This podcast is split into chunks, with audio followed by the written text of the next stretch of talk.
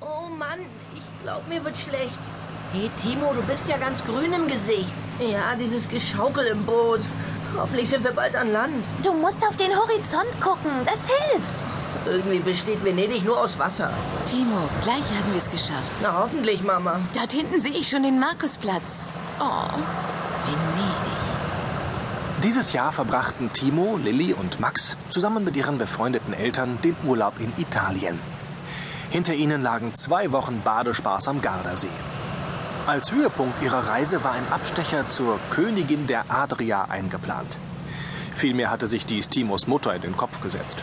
Seit Tagen konnte man sie niemals ohne ihren Venedig-Reiseführer antreffen. Also, Venedig ist auf 118 kleinen Inselchen in einer Lagune erbaut worden. Die Hauptverkehrswege sind nicht Straßen, sondern unzählige Kanäle, die mit Booten und Gondeln befahren werden. Im Jahre 727, So, Ah. alle fertig machen zum Aussteigen. Wir legen an. Alles klar, Papa. Ein Glück. Wurde dir auch schlecht? Nee, ein Glück, dass die Geschichtsstunde vorbei ist. nun seht euch das an. Wie in einer Märchenstadt. Diese Häuser und Paläste, die Kirchen und Plätze. Na, da fällt ja überall die Farbe von den Wänden. Das ist eben jahrhundertealte Kultur. Und voll ist es hier? Ich habe noch nie so viele Tauben gesehen. Nicht nur viele Tauben gibt es in Venedig. Es ist auch die Stadt der Taschendiebe.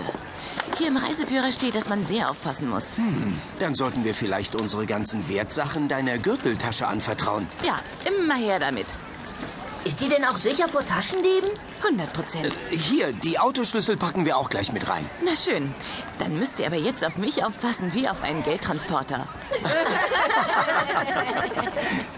Als erstes sahen sie sich den weltberühmten Markusplatz an. Unzählige Touristen schlenderten über den Platz und reckten ihre Hälse hinauf zu den wunderschön verzierten Gebäuden und Türmen. Seht mal, da steht ein Taubenfutterverkäufer. Wo? Gleich hier. Wartet, ich besorg mir was. Eine solche Tüte bitte. Pronto. Ja, mein Junge. Danke. Macht einen Euro. Bitteschön. Wieder grazie. Put, put. Auch der Max hat lecker Butter für euch. Put, put. Hey, die fliegen ja auf dich. Put, put, put. Mensch, wo kommen die denn alle plötzlich her? Oh, Max, das werden ja immer mehr. Hey, lass das. Aua. Nicht. Hier, hier habt ihr den ganzen Beutel. Haut ab. Blöden Viecher. Ey, guck mal. Was tanzen denn da für komische Vögel über den Platz? Wo? Na da. Tja, die tragen Karnevalsmasken. Masken? Karneval wird in Venedig großgeschrieben und eigentlich das ganze Jahr über gefeiert. Ähm, äh, wartet, ich muss ein Foto von euch und den vier Leuten machen. Karneval im Sommer. Das glaubt mir sonst zu Hause kein Mensch. So. Noch nicht, Sehr schön. Papa. Ich will auch mit aufs Foto. Moment, ich stelle mich dazu. Ich auch. Hey, nicht so drängeln. Achtung, bitte lächeln. Danke, meine Herren. Und weg sind die komischen Vögel. Puh, ich bin völlig vertrocknet. Ich auch. Ich schlage vor, wir machen eine kurze Pause in dem Café dort hinten. Oh, das ist nicht irgendein Café. Das Florian ist eins der berühmtesten Cafés der Welt. Und anscheinend auch eins der teuersten. Oh, Hoho. Die Eltern bestellten einen Espresso. Timo, Lilly und Max entschieden sich für einen kleinen Eisbecher. Unermüdlich zogen Ströme von Touristen an ihnen vorbei. Timos Mutter konnte es kaum erwarten, endlich die Stadt näher kennenzulernen. Ungeduldig öffnete sie den Reißverschluss ihrer Gürteltasche. So, ich will schnell zahlen, denn sonst verpassen wir die Hälfte. Was ist denn? Oh, nein! Nun sag schon. Seht ihr die Gürteltasche? Jemand hat sie von unten aufgeschnitten. Was? Die ist leer. Leer? Tatsächlich? Oh nein, ich ahne etwas. Eben die vier Die Maskierten. komischen Vögel. Die müssen das Gedränge beim Fotografieren ausgenutzt haben. Tja, das gibt es doch nicht. Der älteste Trick der Welt. Man lenkt seine Opfer durch irgendeinen Hokuspokus ab und schon ist es geschehen. Oh Mann, das ist ja ein tolles Ende unserer Reise. Hm, Ich bin froh, wenn wir wieder im Auto sitzen. Im Auto. Nee, so ein Mist. Wieso Mist? Ja, die Autoschlüssel waren doch auch in der Gürteltasche. Ich fasse es nicht. Wir müssen zur Polizei und den Diebstahl melden. Die Polizei? Keine Ahnung, ob's was bringt. Aber eine bessere Idee habe ich auch nicht. Doch schnell stellten sie fest, dass es nicht einfach war, sich in der Stadt zurechtzufinden. In Venedig gab es keine Straßennamen. Die Häuser der einzelnen Stadtteile waren einfach durchnummeriert. Da, das muss die Polizei sein. Hier geht's rein. Nun seht euch die Schlange an. Wir sind anscheinend nicht die Einzigen, denen was geklaut wurde. In den verschiedensten Sprachen versuchten ein Pärchen aus New York, eine vierköpfige Reisegruppe aus Schweden und mehrere Japaner mit Händen und Füßen ihre Geschichte vorzutragen. Jedem von ihnen wurde ein Formular ausgehändigt. So, vielleicht nützt es was, wenn ich das ausfülle. Was machen wir denn jetzt ohne Schlüssel und ohne Geld? Wir können doch nicht auf der Straße übernachten. Lilly setzte sich etwas abseits und vergrub ihr Gesicht zwischen den Händen. Die Zöpfe presste sie dabei in ihre Augen. Niemand sollte sehen, dass sie weinte. Doch ihre Tränen konnte Lilly anscheinend nicht ganz verbergen. Langsam näherte sich ihr eine ältere Dame und reichte ihr ein Stofftaschentuch. Oh, nicht weinen, kleine Signorina. Wir haben in Venedig schon genug Wasser. Hier, nimm. Danke. So.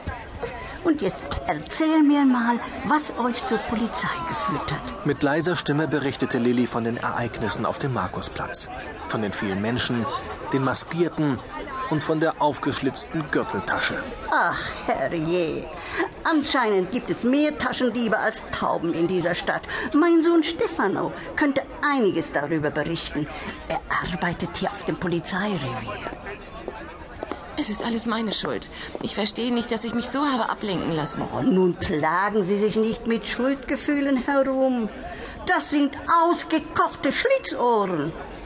Doch, wie kommen Sie jetzt ohne Autoschlüssel wieder nach Hause?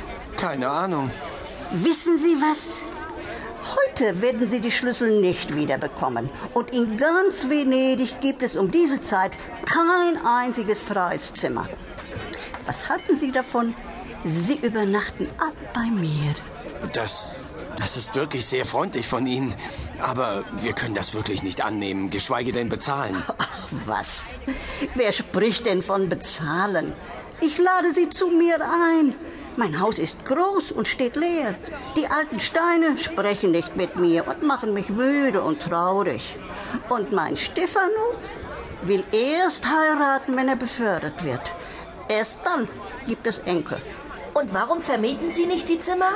Ich dachte, jeder in Venedig macht das. Nein, nein, nein, das kommt für mich nicht in Frage. Eine Contessa ist Gräfin und keine Hotelangestellte. Nein, nein, wenn jemand bei uns wohnt, dann sind es unsere Gäste. Basta. Entschuldigen Sie, ich habe mich Ihnen noch gar nicht vorgestellt. Mein Name ist Isabella de Moroni. So, und nun kommen Sie.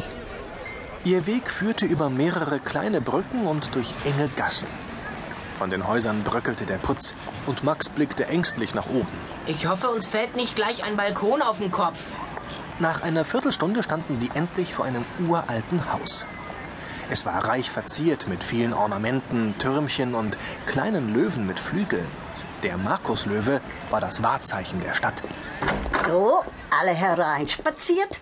Meine Haushälterin Signora Raimondi wird Ihnen die Zimmer zeigen und ums Essen kümmere ich mich selbst. Ich hoffe, Sie mögen alle Spaghetti, oder? Klar, Spaghetti ist eins meiner Lieblingsessen. Puh, eigentlich gehört alles zu seinem Lieblingsessen.